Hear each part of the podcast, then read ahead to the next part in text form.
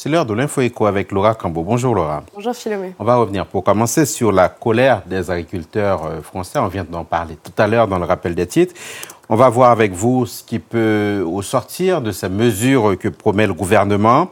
L'exécutif français doit annoncer des dispositions aujourd'hui. De quel levier dispose-t-il? Alors tout d'abord, les syndicats ont transmis une liste de doléances, une centaine de mesures. Certaines dépendent de l'Union européenne, mais le Premier ministre peut aussi se pencher sur plusieurs revendications. Et la première, c'est une augmentation des revenus. Le gouvernement travaille depuis 2017 sur les lois EGalim Egalim pour les États généraux de l'alimentation. Ces textes visent en fait à mettre fin à la guerre des prix entre les distributeurs et les industriels d'un côté et les agriculteurs de l'autre. Alors il y a d'abord eu des changements avec une première loi Egalim. Ce n'est désormais plus aux distributeurs mais aux agriculteurs de proposer un prix de vente en tenant compte de leur coût de production. Egalim qui oblige aussi les distributeurs à mettre fin à la revente à prix coûtant. Désormais, les promotions sur les aliments vont aussi être encadrées. L'objectif, tout ça, Philomé, c'est de permettre aux distributeurs de dégager des marges plus importantes et d'en faire bénéficier l'agroalimentaire et les agriculteurs. Sauf qu'il n'y a pas eu ce ruissellement attendu.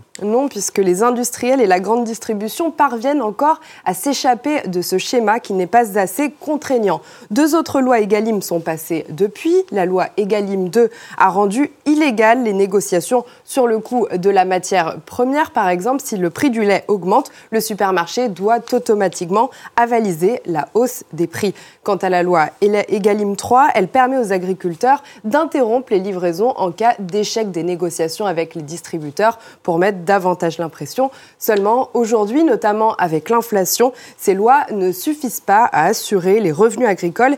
Écoutez la présidente du syndicat Coordination Rurale. Nous, notre combat, il est orienté vers l'industrie agroalimentaire, vers nos coopératives, parce que justement, cette répartition des marges n'est pas équitable. Et aujourd'hui, on voit les résultats de l'agro-industrie, on voit les résultats euh, des, euh, grandes, des grandes distributions. Tous ont des résultats, des progressions à deux chiffres. Donc ça, c'est important pour nous. L'exécutif Laura qui a aussi une carte à jouer sur la fiscalité sur le carburant. Oui, sur le fameux GNR, le gazole non routier utilisé notamment pour faire rouler les tracteurs. Jusqu'ici, les agriculteurs bénéficiaient d'une fiscalité allégée, fiscalité qui a été supprimée depuis le début de l'année. Alors si on regarde dans le détail, le GNR est taxé 25 euh, centimes d'euros euh, par litre.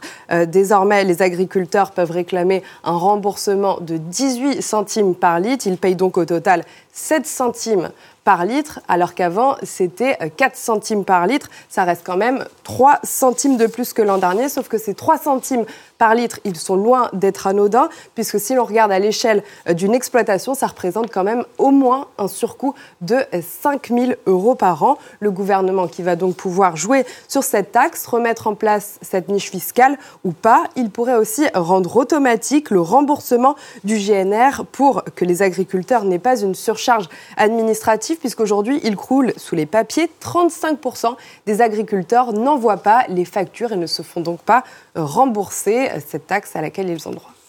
Il y a aussi les questions qui préoccupent les agriculteurs, comme l'importation de produits euh, ukrainiens en, en, masse. On pense notamment à la volaille.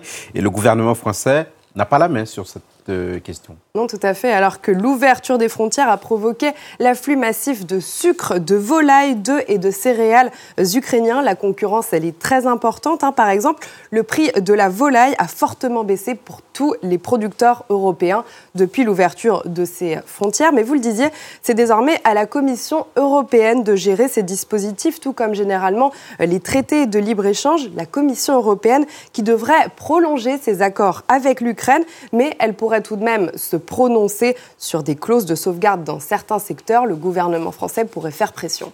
En tous les cas, sur les points sur lesquels il peut travailler, le gouvernement français peut justement faire des arbitrages. Oui, des arbitrages pour que les revenus des agriculteurs soient revus à la hausse sans pour autant pénaliser le pouvoir d'achat des consommateurs. Il y a aussi des arbitrages budgétaires à faire puisque ces mesures réclamées par la FNSEA et jeunes agriculteurs coûtent cher, plusieurs centaines de millions d'euros par an selon les représentants. En réalité, ça pourrait même coûter plus cher puisque si l'on regarde selon le ministère de l'économie, le soutien au gazole non routier dont je vous parlais a quand même coûté 1,7 milliard d'euros en 2023, sachant que nous sommes dans un contexte financier très compliqué avec les finances en plein dérapage. La dette française, on le rappelle, elle est supérieure à 3 000 milliards d'euros et le gouvernement essaie de faire des économies pour ramener la France sur les 3% de déficit public en 2027. Des chiffres qui donnent le tournis. Merci beaucoup. Laura Cambo, c'était l'Info.